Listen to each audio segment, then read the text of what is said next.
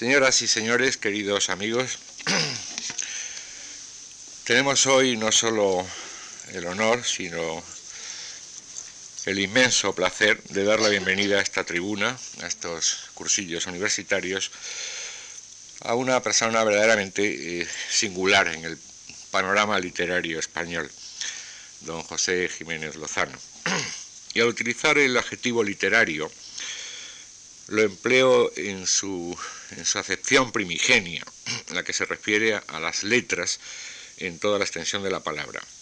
Jiménez Lozano podría cumplir perfectamente eh, lo que hoy, quizá con un sentido bastante restrictivo, entendemos como literario, porque es autor eh, de libros narrativos, de, de cuentos verdaderamente excepcionales, en los que la realidad del hombre queda atrapada magistralmente con, brevedad, con solidez, con, maestría.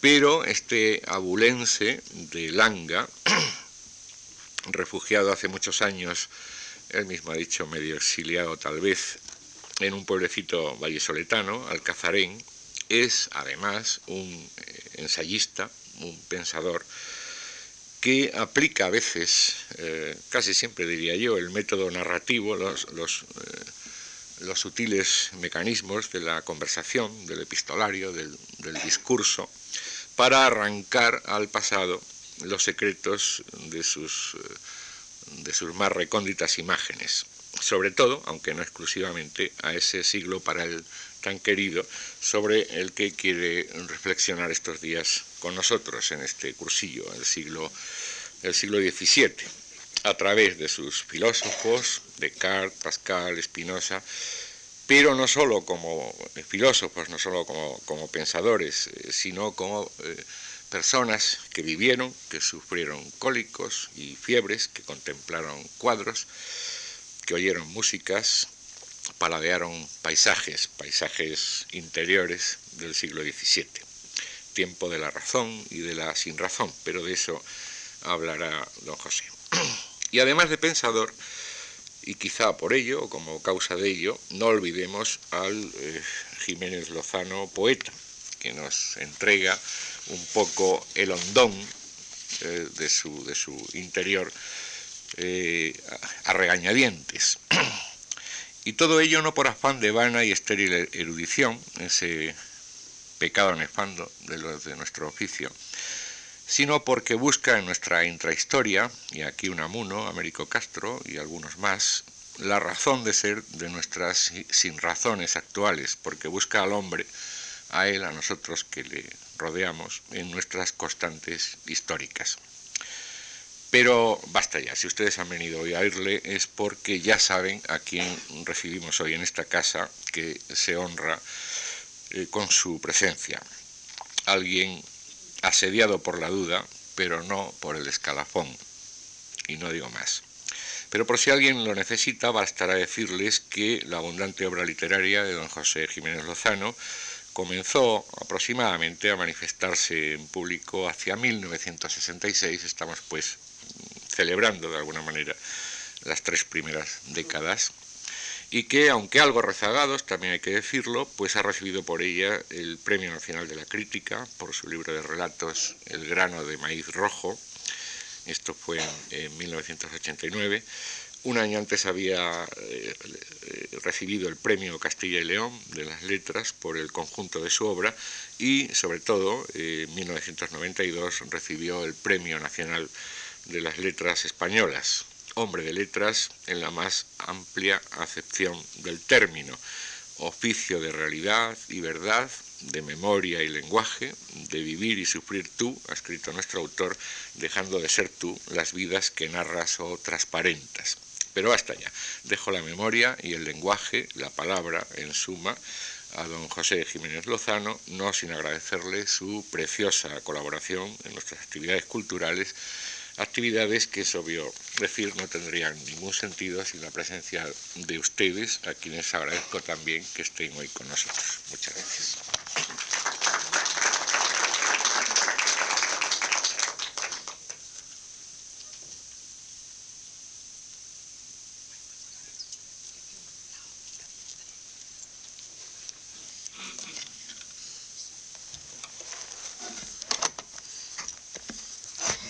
Buenas tardes, señoras y señores, y espero que, o por su sola presencia ya demostrada mente de algún modo, amigos. Eh, lo que yo voy a hacer, o quien, porque no podría hacer otra cosa, es hablarles como un escritor, quiero decir, hacer una forma de discurso que eh, no está muy a la moda no está muy a la moda en el sentido en que todo el discurso, igual que los relatos, se han considerado eh, determinantes de algo así como de mentira, de falsedad, de fraude. Solamente el discurso algorítmico, el discurso científico, si el discurso que hasta los políticos llaman riguroso, tendría aceptación porque habría que ser demostrativo. Aquí vamos a hacer un poco lo que eh, Jorge Santayana llamaría eh, diletantismo en el sentido serio de esta misma palabra.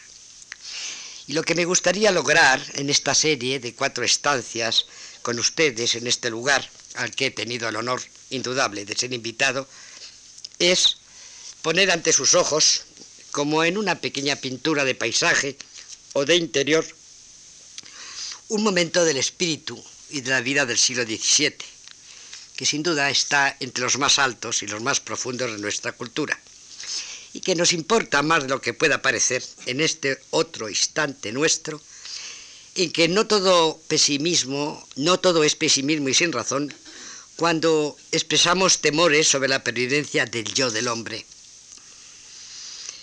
Sencillamente porque este es un tiempo en el que no se quiere saber historias, menos estar implicados en ellas, y asistimos a una fragmentación e instrumentación de la ratio, de la razón, se afirma y se enseña la no significatividad del lenguaje y se entrega a la irrisión, tanto da que sea de la ciencia o de la calle, el amor gratuito. Así que, al menos al mirar icono de hombre, que es lo que vamos a hacer, oír razón de hombre, escuchar palabra de hombre que nombra, y evocar las aventuras de ese amor gratuito de un tiempo en que todo eso tuvo un sentido y muy fuerte, quizás nos ofrezca algún contraste y recortando siquiera su silueta en esos paisajes interiores, nos ofrezca algún tiento sobre lo que somos o tratamos de ser. Cualesquiera que fueran las razones socioeconómicas que se vienen señalando para el florecimiento de la pintura del paisaje en la Holanda del siglo XVII, el hecho seguro es que a aquellos comerciantes urbanos y cosmopolitas, gente metida en ajetreos y metales, les complacía, les gustaba, les esponjaba el ánima contemplar en sus gabinetes una pintura de naturaleza. Como les complacía la otra pintura de interiores, tan tranquilos y llenos de silencio, o colgar en las paredes retratos. Y sabemos que a veces, cuando en su negocio creían haber asegurado un buen pasar, lo abandonaban para entregarse a la cavilación filosófica y teológica. Es decir, que en todos estos casos trataban de andar por sus adentros y vivir vida completa en esos paisajes interiores. El señor Miguel de Cervantes llamaba a esto caer en la cuenta de que se tiene un ánima y se está obligado a ella. Esto es, un yo. Y su paisaje de adentro con ríos, mares, océanos, tierras ignotas, países muy lejanos, con sus revelaciones.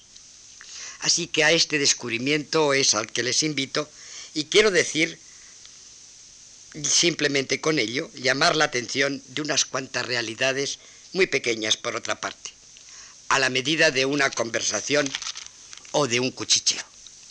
Se trata en suma de hablar sobre cosas en torno sustancialmente a dos pinturas del siglo XVII que están en el Museo del Louvre, la llamada Magdalena Ter de George Latour y un doble retrato en el cuadro de Champagne que evoca la súbita curación de su hija Sir Catherine, pintado allí en su Lawn, en su celda de Port Royal de Santos, acompañada de la Mère Angélique.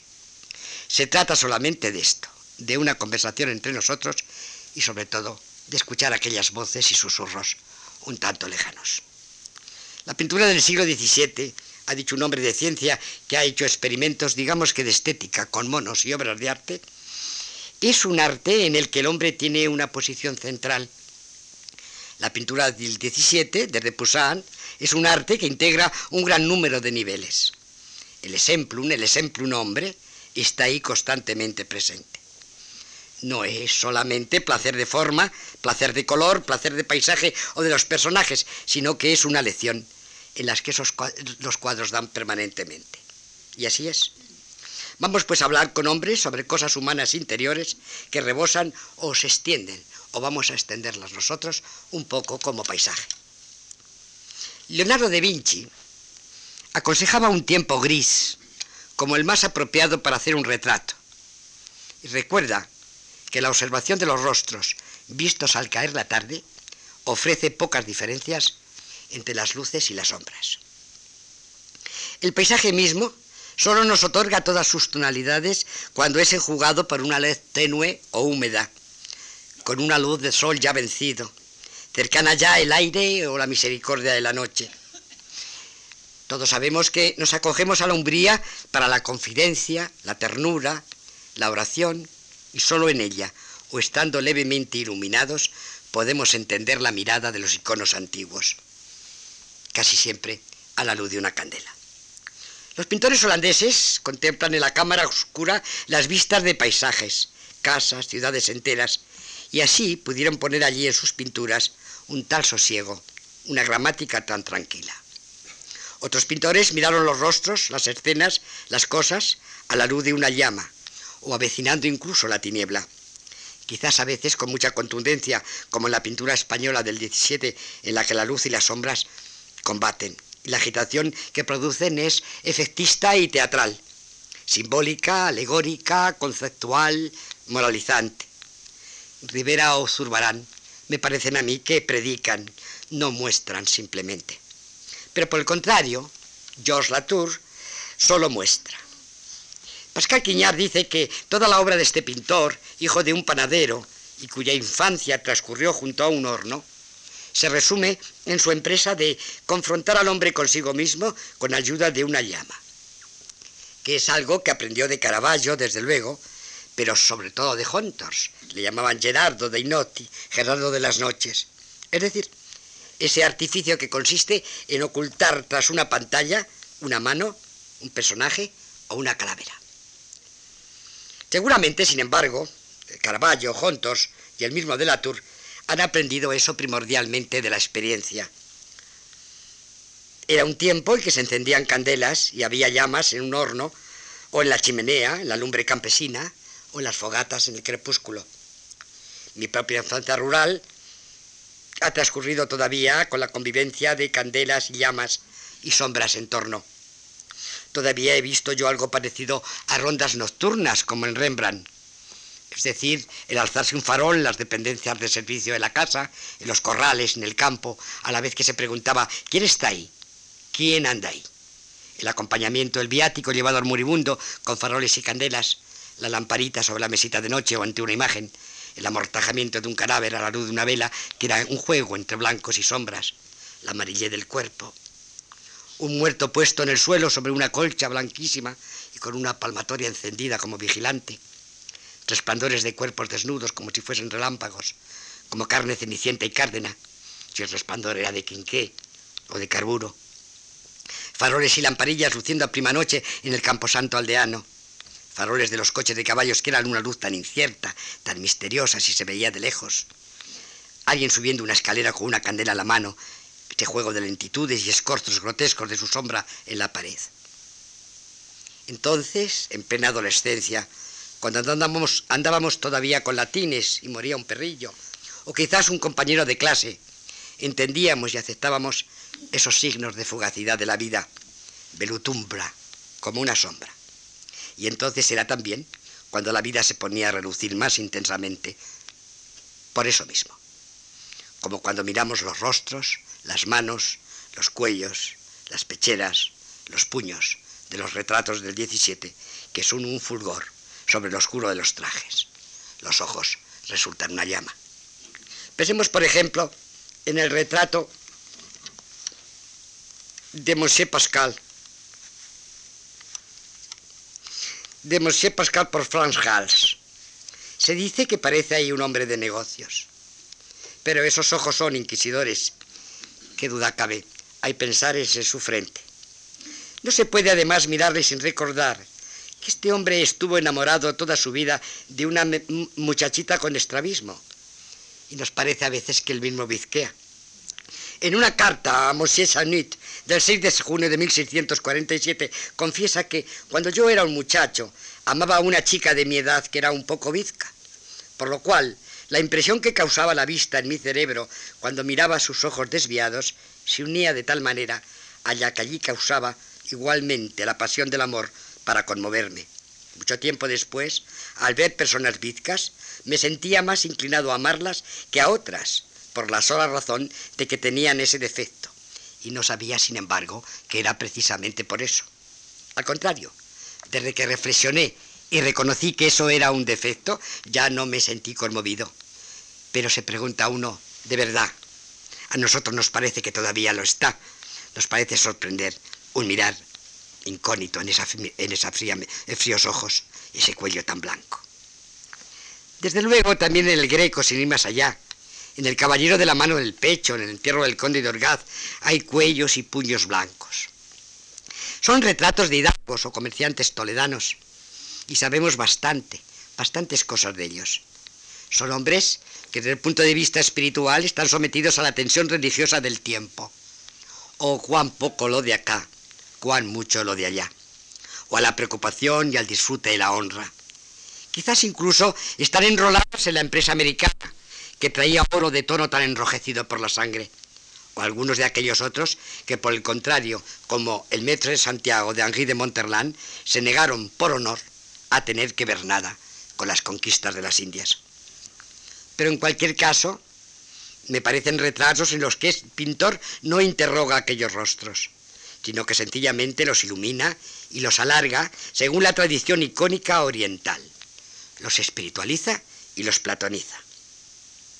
El ojo de Domenico Tatocópulos, que prefería la luz del día, aunque matizada con papel encerado, siempre nos deja con las dudas acerca de que realmente pinta rostros de este mundo, de carne mortal, salvo quizás en el caso de su amante, doña Jerónima de las Cuevas, o de su hijo, o digamos que es su San Sebastián, que es tan italianizante y carnal.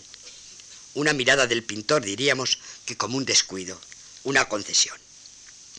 Cuando el greco ve la capilla Sistina pintada por Miguel Ángel, queda espantado, aterrorizado por la belleza de aquellos cuerpos. Se encoleriza y pide que la jalbieguen, asegurando que él la pintaría de nuevo de otro modo, a su manera icónica, vertical, de cuerpos como llamas. Le aterró aquella glorificación de la carne humana que allí hacía Miguel Ángel, sin un rastro de debilidad ciertamente, sin siquiera la señal de la marca de la liga en el muslo de Besabé en el baño de Rembrandt, el signo de una carne debilitada por la caída original. El greco espiritualiza los cuerpos, los despoja de toda carnalidad, ya no son humanos. Se trata sin duda del peso y la huella de la cultura de la ortodoxia, centrada en la resurrección, pero también marcada de platonismo y entonces la carne humana ahí se diluye. Ya no es la carne humana, no puede decir nada. No tendría sentido acercar una candela a su rostro, interrogar la mirada y hacer sombra para las confidencias. En la niñez y adolescencia, en aquella soberbia escenificación litúrgica del oficio de, de tinieblas, uno se preguntaba verdaderamente por qué prevalecía la oscuridad. Las velas del tenebrario se iban apagando una a una y hasta que al final de aquel lacerante canto de las endechas del profeta Jeremías, al cabo solo quedaba encendida una candela que el celebrante ocultaba como se cela una esperanza muy pequeña e incierta. Y la noche y el estrépito caían sobre el corazón como una pregunta. ¿Era eso lo que podía esperarse de la vida? ¿Solo embriaguez de Adelfa, como dice el mismo profeta? En el siglo XVIII, el oficio de tinieblas fue una liturgia, el 17, el oficio de tinieblas, fue una liturgia importante y a su celebración en Port Royal de París asistían muchas gentes del mundo.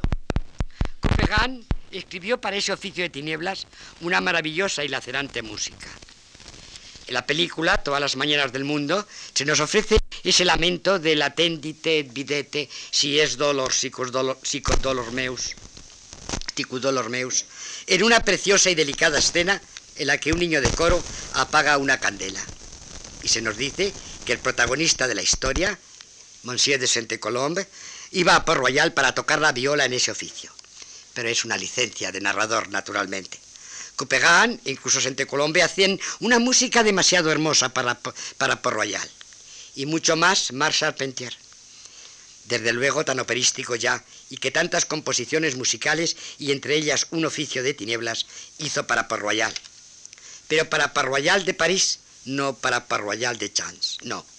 En Parroyal de París, en Parroyal de Chance, nada de música, sino el canto recto tono, muy parecido al que Teresa de Jesús quiso para sus monjas, y Jean Baruchy ha llamado un extraño, extrañísimo y poderoso susurro. Gregoriano mismo, unido al fin y al cabo desde siglos a los monjes benedictinos y por lo tanto al cister, y al que se alude, por ejemplo, en la primera página de mi historia de un otoño, era algo que estaba al borde mismo de la mundanidad en Port Royal.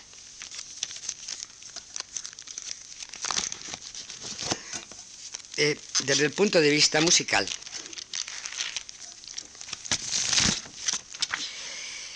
Odette Barén ha subrayado la singularidad de las producciones musicales de, eh, de Marshall Pentier para Port Royal de París, donde pese a algunas veleidades de innovación, siguió siendo determinante la tradición fundamental de severidad y contención en materia de arte, tan fuertemente constitutiva del espíritu de Port Royal.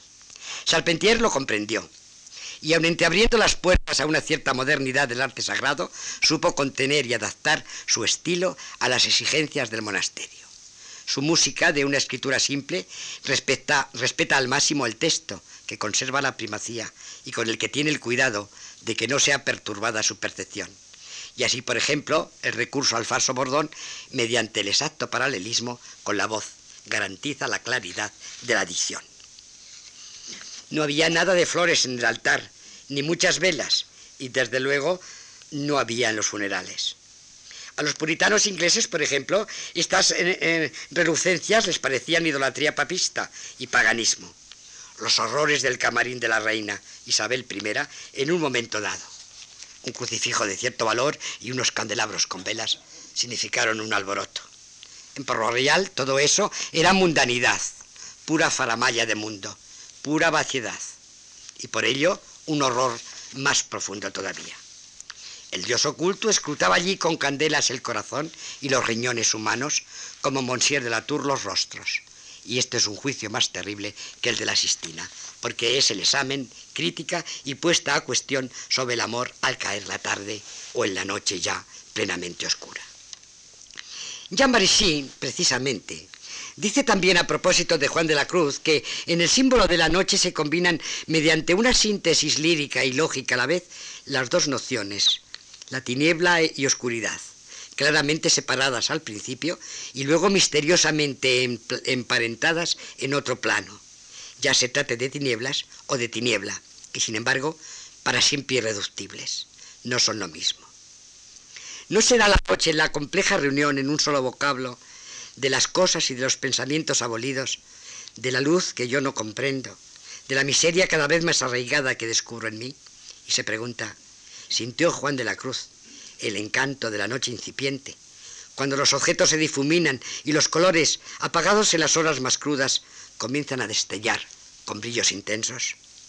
Un ejemplo es el resplandor de los tonos amarillos o rojizos en un día otoñal, vio él nacer desde lo hondo de la noche física formas poco antes violentas y muy límpidas, ahora, sin embargo, al esplendor diurno. Ciertas intuiciones estéticas ayudan a identificar esos signos de un amor más sutil. Y acude en fin Barisí a otras experiencias, recordando, por ejemplo, que Schumann decía que, contrariamente al producto del mundo óptico, en la lejanía del pasado y del recuerdo, todo se vuelve más seguro, más claro y más sólido pero es que no habría escritura, ni pintura, ni música de otro modo, sin ese alejamiento. Y es que quiere decir Baruchy entonces que al fin y al cabo el símbolo de la noche le viene a Juan de la Cruz de su experiencia de la noche física. Es que podría ser de otra manera, incluso si luego a esa experiencia se sobrepuso la noticia cultural a través de la lectura, por ejemplo, de la noche como símbolo. Es lo que ocurre también con la imagen del pájaro solitario en el tejado, que ha incitado a los eruditos a andar buscando eventuales precedentes en un místico persa del medioevo. Lo que sabemos es que Juan de la Cruz encontró muy pronto ese pájaro solitario en un salmo, tan quan passer solitarius intecto. ¿Y acaso no se interiorizaría enseguida esa imagen con su experiencia de niño, con el gorrión o la chova, con el pico al viento, acomodado y curioso y meditativo en el tejado? ¿Acaso el crepúsculo no guarda para todos nosotros el despliegue de los colores del mundo hasta en las tonalidades más pálidas que el sol del mediodía difumina? Es que la prima noche del verano no significaría para él como para nosotros refrigerio y la noche de noviembre oscura, incertidumbre. Tenemos que pensar también en el frescor y la umbría de la iglesia de la infancia de Juan de la Cruz, en Fontiveros, aquella imponente construcción sinagogal tanta blancura bajo el oscuro artesonado mudéjar y ventanas tan pequeñas. O en la casa familiar, una naguela o casa pobre de sabor islámico en toda la región de la Moraña de Ávila. La blancura, el dulce aladeo de los muros, dados de llana con las manos, el piso de tierra endurecido con estielco, quizás, quizás alguna raya azul, ocre, almagre, a la altura del zócalo, y sobre todo en la fachada o en las paredes que dan al pequeño huerto o corralillo algún azulejo. Los cántaros, los espartos, las minúsculas ventanas tapadas con un lienzo, una habitacioncilla detrás de otra, un silencio como de cartuja, como había en la casa del caballero del verde gabán con quien platicó don Quijote. Aunque la casa de este era casa de un caballero labrador y rico, y menos silencio habría en la casa de la Catalina, la madre de Juan de la Cruz, si allí estaba el ruido del tenal, del telar. Aunque este es un ruido de crucifixión del trabajo para ganar el pan, que no puede aplacarse, no es un ruido de mundo. Luego también estaban allí los candiles, las candelas, la lumbre. Juan de la Cruz sabe muy bien lo que ocurre con un madero que arde y que se hace ascua. Lo vería mil veces. ¿Acaso no le diría mil veces la señora Catalina a su madre, sopla fuerte para que encienda? A este respecto, podemos hacer una pregunta al propio Juan de la Cruz y al maestro Fray Luis de León, puesto que ambos han utilizado la imagen del madero en el fuego para referirse a una transformación o transfiguración de los adentros del ánima, y nos la han ofrecido. En los nombres de Cristo escribe el maestro León, para que el fuego ponga en el madero su fuego, esto es, para que del madero nazca fuego encendido, se avecina primero el fuego al madero, y con la vecindad se le hace semejante en las cualidades que recibe en sí de sequedad y calor, y crece con esta semejanza hasta llegarle a su punto, y luego se lanza en él y le da su forma. Y escribe Juan de la Cruz en Noche Oscura, porque el fuego material, en aplicándose al madero, lo primero que hace es comenzarle a secar, echándole la humedad fuera, haciéndole llorar el agua que tiene, y luego le va poniendo negro, oscuro y feo y de mal olor, y yendo secando poco a poco, lo va sacando a luz y echando fuera todos los accidentes feos y oscuros que él tiene, que son contrarios al fuego, y finalmente, comenzándole a inflamar por fuera y calentarle, viene a transformarle en sí y ponerle hermoso en el mismo fuego. Cuán distinta mirada. Desde luego platónica la del maestro humanista, aristotélica y materialista la del místico como si el maestro León hubiera mirado el fuego de la chimenea desde su sillón, sentado a su mesa de trabajo, en su estancia de escritor, y como si Juan de la Cruz hubiese estado sentado en el suelo ante la lumbre calentándose, después, de haber ayudado a encenderla, y hubiera traído el mismo leña, un poco húmeda. El rostro de Juan quedaría encendido como en las pinturas de Delatour, el del al del maestro Luis de León, llegaría a esa otra luz que reciben las figuras que están puestas en un segundo lugar, como las que están, pongamos por caso, junto al sumo sacerdote en el interrogatorio de Jesús de Hostos. El maestro León, efectivamente, tenía un conocimiento platónico del fuego. El de Juan de la Cruz era un conocimiento carnal y del ánima, cuando es tarde a su vez. La señora Catalina le diría, esta leña que has traído no está bien seca, pero ya verás cómo arde. Pero la madre de Fray Luis tenía criadas es la señora de la perfecta casada y el niño no tenía que traer leña. Tampoco luego el hombre de letras en el convento. En la finca salmantina de la flecha tienen lugar los maravillosos diálogos de los nombres de Cristo. Es una finca de, de descanso. En el convento de los mártires en Granada, Juan ya estaba regando a prima mañana o conversando un poco con aquel agua y frescor o acarreando piedras como en Segovia, mirando también la noche embelesado en el Calvario, pero no las esferas de cristal del mundo, no platónicamente. Juan no podría creer como Platón que los ojos se han concedido a los hombres para ver esa hermosura de los astros, sino para los ojos del amor, esculpidos como navaja en las entrañas, dibujados allí como los enamorados hacen incisión de sus nombres en la corteza de los árboles. De modo que ningún parentesco entonces de Juan de la Cruz con el greco, con espiritualismos y con platonismos. Pascal Quiñar, en su libro sobre George Latour, recuerda a Juan de la Cruz a propósito de un cuadro de aquel que está en el Museo de Mans y donde aparece un fraile rezando junto a otro fraile moribundo. Pero creo que fuerza las cosas.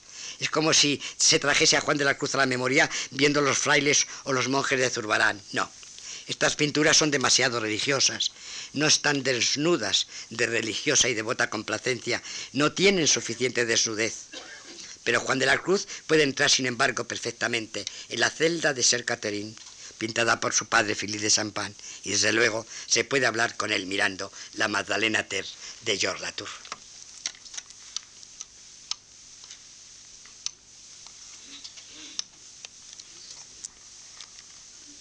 que es un cuadro que no es que esté desnudo precisamente, sino que tiene muchas memorias, pero tiene mucho amor y contiene el grito fundamental de quien ama. Ubi pusuistis eon, ¿dónde le habéis puesto? El grito de Madalena al comprobar desesperaba, desesperada que el cadáver de Jesús no está en el sepulcro. El grito de la amada del cántico espiritual. ¿A dónde te escondiste? El Deus asconditus, amor inencontrable, por cierto, pese a la tiniebla y a la muerte entrevisto al atardecer a veces, entre dos luces, a la luz matizada por la umbría, al tenue resplandor de una candela. Nada de composiciones estéticas, por lo tanto, como en el hábitat japonés tradicional, pongamos por caso. Un juego sobre el grado de opacidad de la sombra, dice el señor Yanikiro Tanizaki. Una habitación desnuda, una galería cubierta, un amplio alero. Luego, la tamización de la luz que llega del jardín por las persianas las paredes pintadas, en fin, de un color neutro, los colores de los vestidos de las mujeres apagados. El traje no era más que una parcela de la sombra, solo una transición entre la sombra y el rostro. El maquillaje incluía, entre otras cosas, el ennegrecimiento de los dientes. De manera que cabe preguntarse si la finalidad de esta operación no era, una vez rebosante de oscuridad todo el espacio, excepto el rostro, poner una pincelada de sombra hasta en la boca. Y explica el señor Tanizaki, nuestro pensamiento en definitiva procede analógicamente.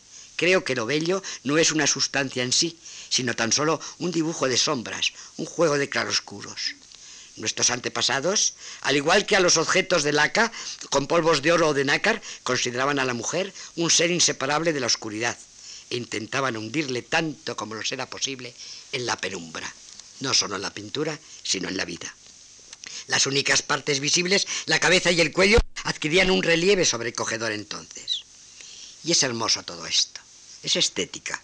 Hay que acordarse de lo que decía el japonés en el diálogo entre un japonés y un inquiridor de Martin Heidegger. Los japoneses estamos obligados a recurrir a la ayuda de la estética para poder asir lo que viene a nuestro encuentro como arte y poesía. E incluso el vacío es entonces lo mismo que la nada, es decir, este puro despliegue que intentamos pensar como lo otro en relación a todo lo que viene a, nuestra presencia y a todo lo que se ausenta. Se diría entonces que estamos ante un lenguaje místico y tendríamos la tentación de entender la estancia japonesa como la estancia de silencio carmelitana o jansenista, pero solo es estética. Si pusiéramos allí dentro de ese hábitat japonés una candela, la acercáramos a los rostros, sería interesante saber lo que pasaba o si enfrentáramos todo eso a la desnudez de Juan de la Cruz, al implacable cartesianismo o geometría del sentir de la regla de Port Royal, ¿qué ocurriría? En la celda de Teresa de Ávila o de Mère Angélique Arnaud no hay botes, no hay bellezas, ni puestas en escena estéticas, nada donde poner los ojos. La belleza está ausente y hay desespero, cuando al caer la tarde o al encender la candela como vigilante de la noche, se anhela la ausencia, se es torturado por ella, por el amor que reconcome por dentro, como la llama de la lamparilla que oscila y se consume por ascender dorada y roja, la sombra está en torno y solo eso hace la espera más apaciguada. Madalena Perf es la pintura más austera y despojada, más esencial y exenta de adornos de, los tres cuadros que sobre la figura de Magdalena penitente realizó George Latour, siendo los otros dos las llamadas Magdalena Fabius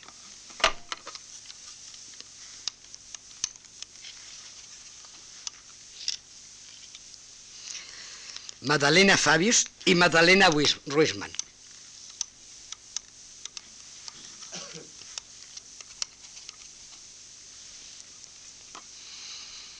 En Magdalena ya no hay espejos, ni terciopelos, ni una calavera tan mortal. Listo yo.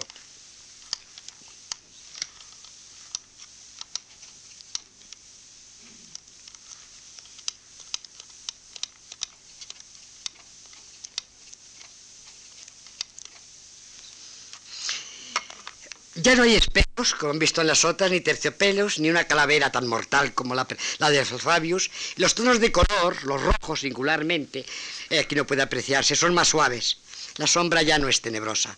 Madalena es casi una muchacha todavía.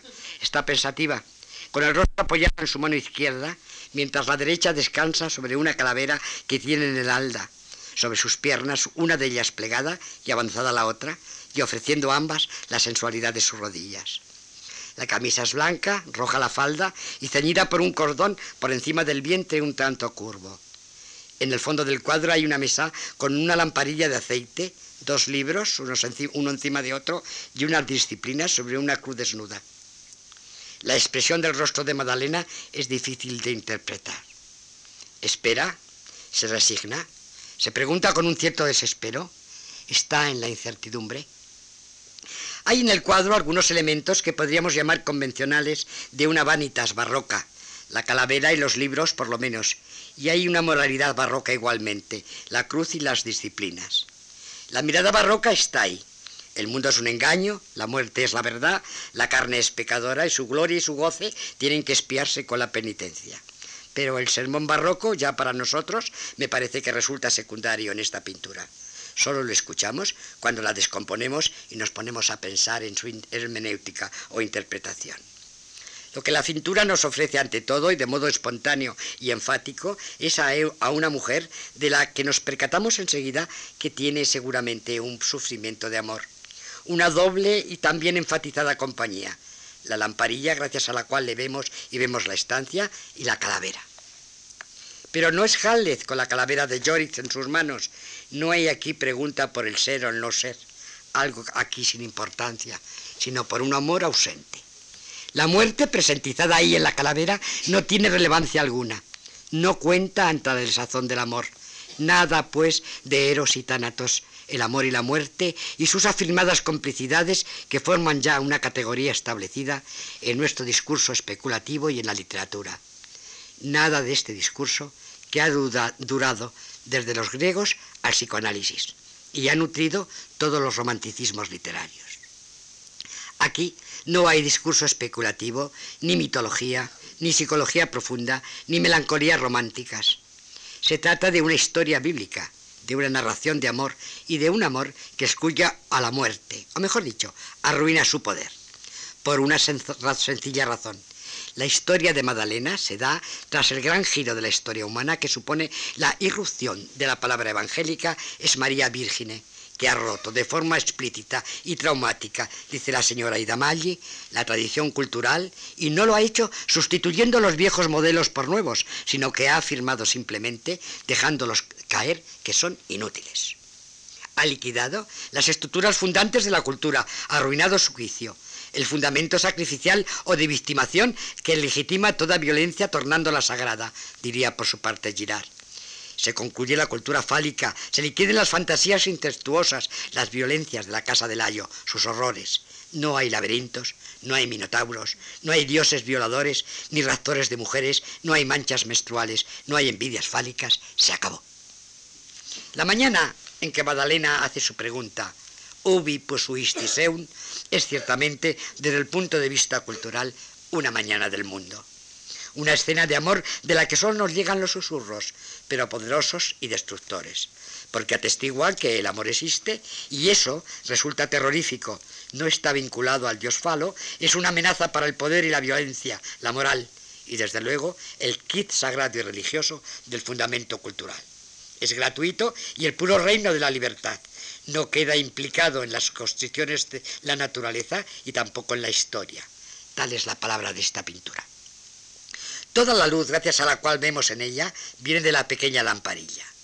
Y los eruditos de George Latour dicen que con este cuadro comienza realmente el pintor el descubrimiento de la simplicidad y de la interrogación mediante una luz viva, indirecta y tenue a los rostros de los hombres y las cosas. Siempre en el crepúsculo o la noche, el momento de revelación de las formas y de los colores y también de los adentros. Desde el siglo III, los poetas litúrgicos se inspiran en el encendimiento de candelas al caer la noche, y en el oficio bizantino de vísperas se habla de la luz como fos y laron, luz alegre o reidora, y lleva el nombre de lucernario, precisamente porque durante su celebración se encienden las candelas para la velada de la noche. Es un gesto que evoca compañía y sosiego, la espera. Una cancioncilla del tiempo de Juan de la Cruz decía, Anoche, amor, os estuve aguardando la puerta abierta, candelas quemando. En resumidas cuentas, esa es la escena de Madalena Ter, o Madalena la Belles, o Madalena con lamparilla. Se ve a la lengua en efecto que esta es una mujer enamorada, aunque estén ahí las disciplinas y la cruz que pertenecen, como queda dicho, a la alegoría barroca convencional. Pero para otras miradas barrocas mismas, esas disciplinas y esa cruz son símbolos del sufrimiento de amor, de una folie de su folí a la que la muerte misma le parecería vida si le acercara al amado. Son las sutrans o demasías místicas del mismo amor humano, y su contrafigura estaría en las otras demasías y excesos del remedo del amor sadiano.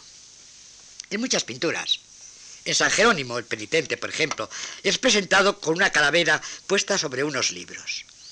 En Caravaggio, así sucede.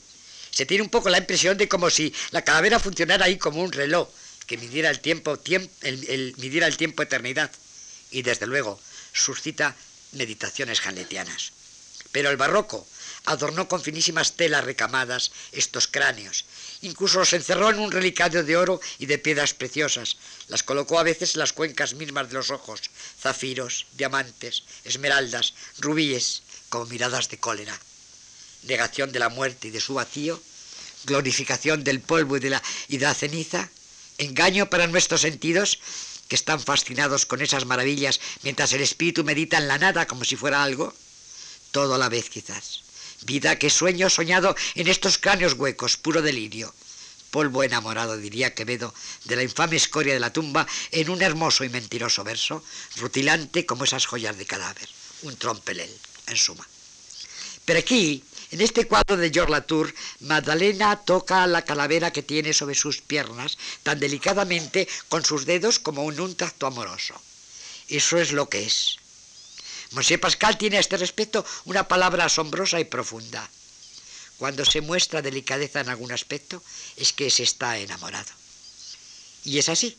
Pero es que además, si nos atenemos a la historia que la pintura cuenta, lo que tenemos que decir es que Magdalena sabe que no hay muerte, que toda la horrible pesadilla misma de los mataderos de la historia humana desemboca en el frescor y aire azulado de una prima mañana en un jardín. Por eso esa calavera no sugiere ningún pensamiento de muerte, tal como es tocada. Podría ser un pomo de perfumes o un espejo. En la Madalena Farios y la Madalena Ruisman eh, hay espejos. En aquella sería la calavera misma, tras la cual está la candela que se refleja en él. Y esta sí que es una calavera, digamos, jaletiana o de monda.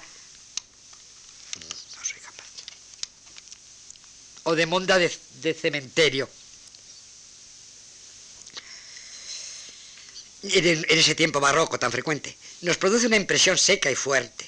En la Madalena Weisman, sin embargo, eh, el espejo, un espejo de boudoir, refleja la candela y junto a ella hay un collar. La calavera podría ser un adminículo más en ese boudoir, y Madalena cruza elegantemente las manos sobre el cráneo puesto en sus rodillas. Hay coquetería en el, entrelazamiento de sus dedos. Pero en la Madalena Ter, el descanso de las manos de Madalena es un toque amoroso.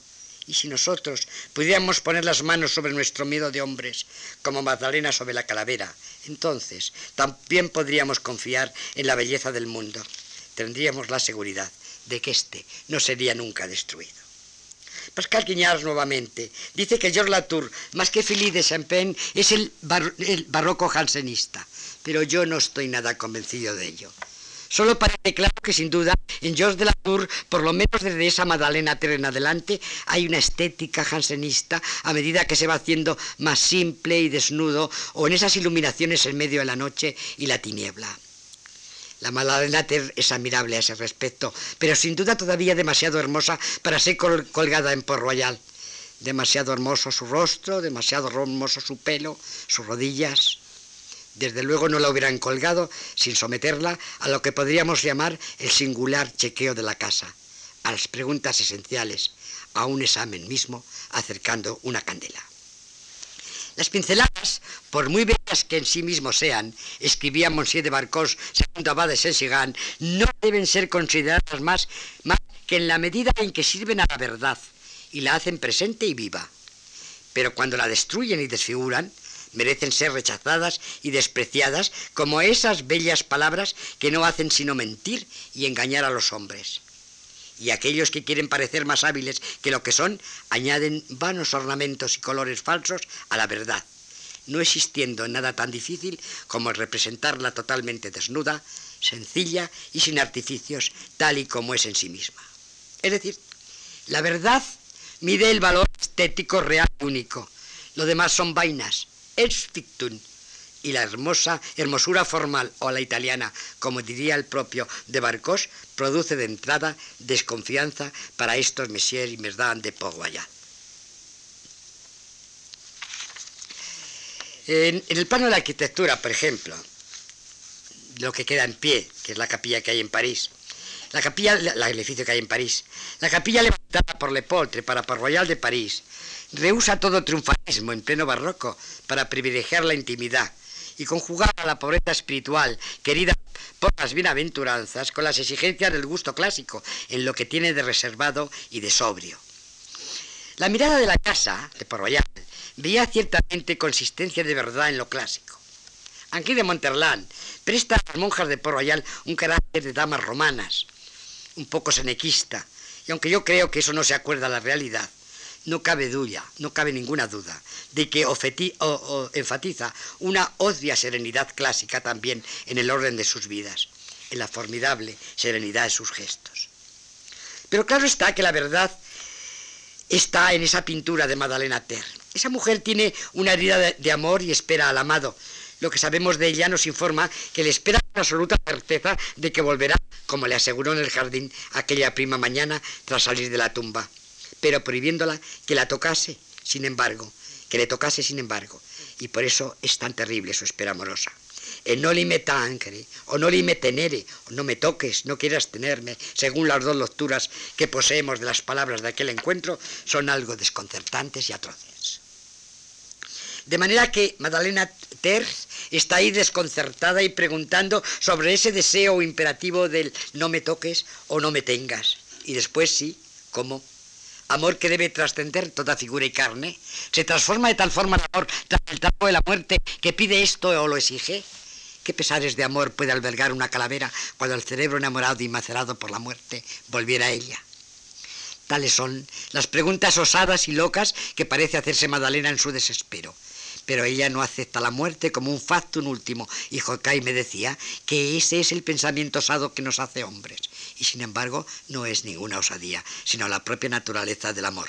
Por eso Magdalena puede poner ahí sus dedos con una tal delicadeza.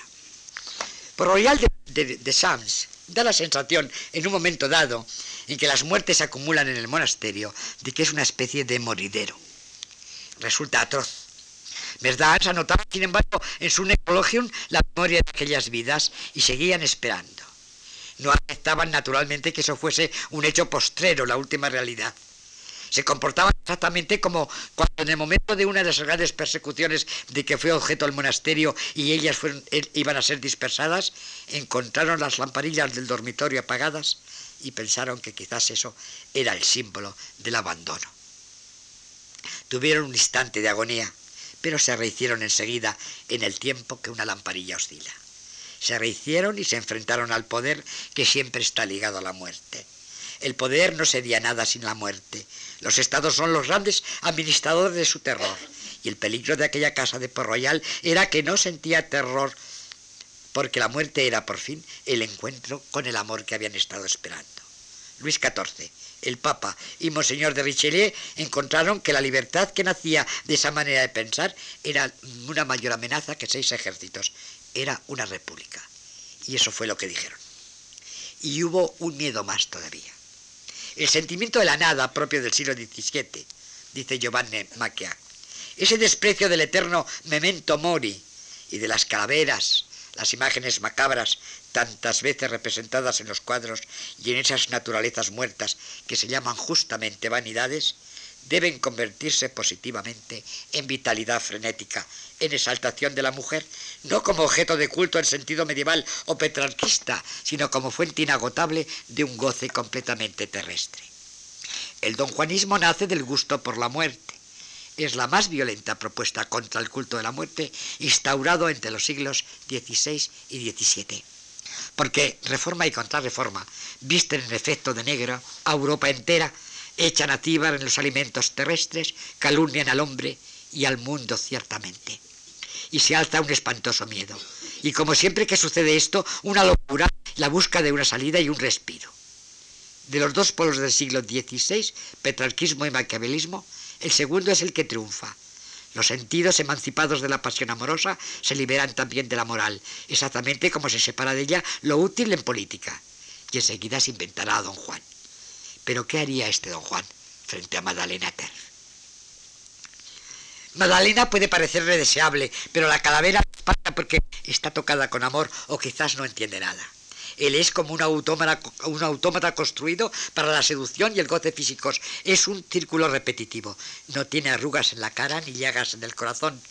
Desposa la condición del hombre estético, para utilizar la formulación kierkegaardiana, o el uso criminal del mundo, que se decían por Royal.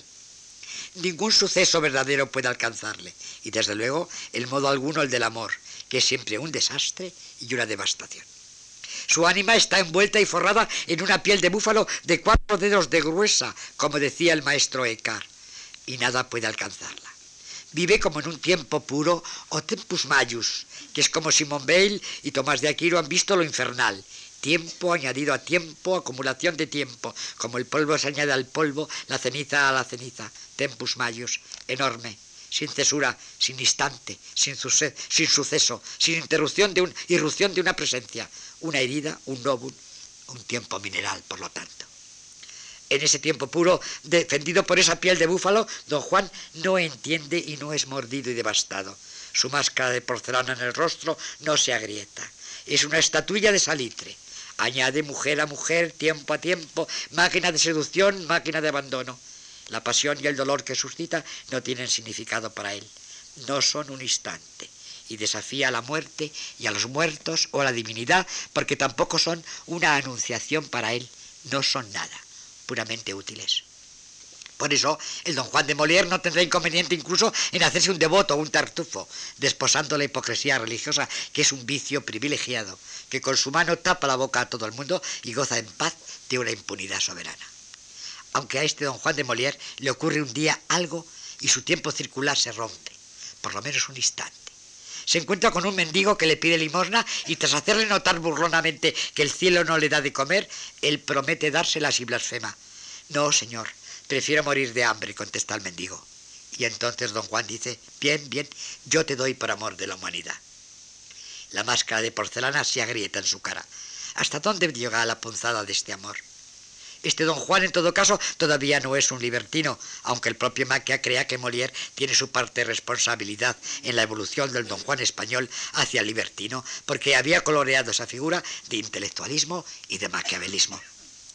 Cuando don Juan se hace libertino, pierde siempre la fogosidad y la audacia juvenil de su antepasado español. Se hiela, se intelectualiza, quiere no solamente traducir su doctrina en hechos, sino proclamarla luego en los términos más despreciativos.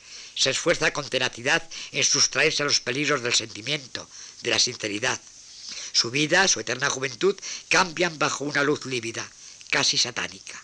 Entra absolutamente en su tiempo puro. Un don Juan Bertino que ha integrado la práctica erótica sexual como práctica y expresión de la autonomía de la razón y desafío a la moral y a la superstición, se hubiera lanzado sencillamente sobre el mendigo en el gabinete sadiano para disfrutar su cuerpo y su ánima. Y ese pensamiento primero quizás puede venirle ante la Magdalena Ter. Pero está ahí la calavera, que no es barroca o jaletiana, sino que, como decía, es tocada con la delicadeza del amor y en cuyas cuencas vacías Magdalena ve, como en un espejo, con sus enamorados ojos, los deseados ojos del amor que espera. Se desconcierta y la lamparilla ilumina su rostro liso, su máscara de bronce. Monsieur Pascal, en su discurso sobre las pasiones del amor, compuesto a partir de sus conversaciones en el salón de Madame de Sablé, dice ajustando y matizando para nosotros la notación famosa de sus pansés, según la cual el corazón tiene razones que la razón no entiende. Se ha arrebatado indebidamente el nombre de razón al amor y se le ha opuesto sin un fundamento, porque el amor y la razón no son más que una y la misma cosa, y no se desea y no se debe desear que sea de otra manera, porque de otro modo seríamos máquinas y muy desagradables. No escuyamos pues la razón del amor, porque es inseparable. Se reuniría en él l'esprit de geometría y l'esprit de finesse. Y así escribe, por ejemplo, acerca de la mirada. Los ojos se iluminan y se apagan a un mismo tiempo, que recuerda las palabras de Juan de la Cruz sobre el ojo enamorado al que el amor le ilumina oscureciéndole, dándole pena y aprieto, para al final sutilizarle. En el retrato que Felipe de San Paz hizo a Pascal, como los otros eh, Messier de Port lo que fascinan son sus ojos, unos ojos de inquiridor como los de Monsieur Descartes, aunque más saltones y vivos, el rostro enrojecido como pintado a la luz de una candela. Pero no nos parece el enfermo que fue durante toda su vida con aquellas terribles migrañas, con aquellos terribles dolores de muelas. Estos son retratos de Dios intensos, pero pintura no es Monsieur Pascal, es su retrato. Esta advertencia es la marca de la casa y hablaremos de ella. Madalena Ter es una pintura jansenista no tanto en el sentido de su desnudez y de la compañía de la candela como en el del yo de esa mujer. Como ocurre igualmente con el cuadro en que figura la leyenda La mujer de la pulga del mismo George de la Tour.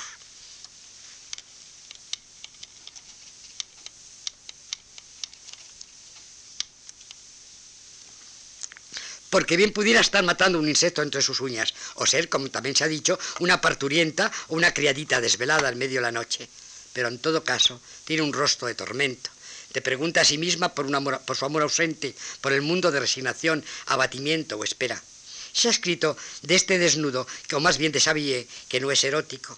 Y no lo es, ciertamente, en el sentido dieciochesco y de las revistas de papel cuché no es un desnudo como el de los descansos de Diana o de Montmarcel o Murphy de Boucher, pongamos por caso, todas ellas preciosas muñecas intercambiables. Esta mujer tiene un yo y esas rodillas y esos muslos son los suyos y no los de otra mujer o una hembra. La candela puesta encima de una silla cercana al taburete donde está sentada revela la geografía de ese cuerpo en su gloria carnal. Pero el cuerpo mismo, porque es un yo, está afectado por un suceso, aunque no sepamos cuál. Como decía Marcel Joandeau, forma parte de la discreción de Dios que ni los ángeles sepan ciertas cosas de nosotros. Pero bien puede tratarse de un suceso de amor o de otra Magdalena Ter desvelada por un dolor de ausencia. Donde hay una candela, en todo caso, siempre hay una memoria, aunque sea atroz. Piensemos finalmente en la muerte de Holofernes de Artemisia Gentileschi. La candela oculta allí a quien mira pero ilumina la atroz escena de la legoleación de Holofernes llevada a cabo por Judith y una criadita con la tranquilidad de una faena de cocina, la muerte de un animal doméstico. El cuadro fue la vindicta de la propia pintora por su violación, no nos cabe duda, pero también por todos los rituales adianos del don Juan convertido en libertino. Cámaras, espejos, boudoirs, máquinas, muerte, en nombre de la razón y del placer, pero en realidad del desespero, el tiempo puro, el rostro como máscara de porcelana al que no sucede nada cuando se le acerca una alcandela, al contrario que a estos otros rostros del 17 de que hemos venido hablando. Muchas gracias, no les entretengo más.